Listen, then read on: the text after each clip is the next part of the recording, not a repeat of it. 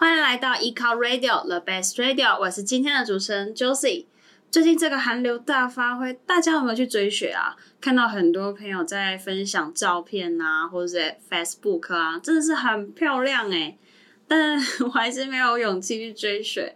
如果要去追雪的话，在这个天气里，大家要多穿一点哦，注意保暖，不要感冒喽。好啦，我们就直接进入这周的主题吧。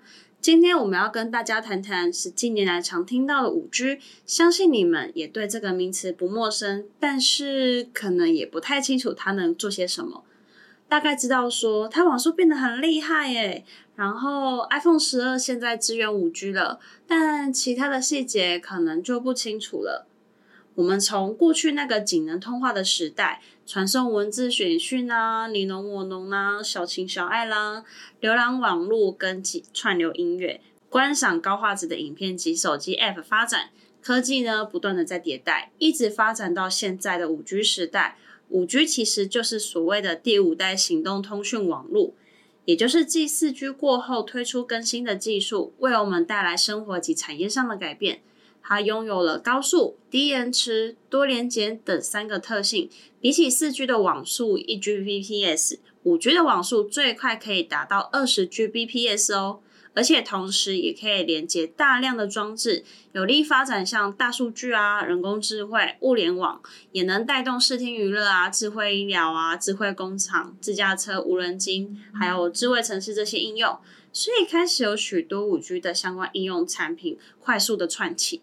那你可能很好奇，那 AWS 有没有推出配合的 5G 服务呢？那就不得不介绍 ADAS WAN，它是将 5G 网络高频宽以及超低延迟的特性与 ADAS 运算和储存服务融为一体，让开发人员能够建立全新的应用程式类别，是一个针对行动边缘运算应用程式的 ADAS 基础架构产品。那边缘运算又是什么呢？用最简单的话来说，就是在资料传输之前就已经被装置过滤、运算，让资料变得更精简，也更好处理，再丢回云端做进一步的运用。这么做有什么好处呢？光是不用把所有的资料传上云端，就能大大节省资料的传输量，进一步让时间成本压得更低。WAN 重视 ADAS 基础架构部署。将 ADAS 运算还有储存服务嵌在 5G 边际网络通讯服务商的资料中心里面，因此应用程式流量就可以从 5G 装置传送至微站区域中执行的应用伺服器，不需要离开电信网络，这样就能避免应用程式流量因为网际网络而多次的跳转，到达目的地时所导致的延迟。如此一来，我们就能充分利用 5G 网络来改善延迟，还有享有高频宽的优势哦。ADAS WAN 将 ADAS 云端扩展到全球 5G 节点网络，让开发人员能够建立需要超低延迟的应用程式。WAN 区域对 ADAS 区域也提供高频宽的安全连线，允许开发人员透过 API 及工具组无缝接轨到 ADAS 区域中的服务哦。那在上周呢，ADAS 在美国丹佛、美国西雅图及南韩推出新的 WLAN Zone，让更多使用者受益。现在全球有十二大城市都可以使用喽。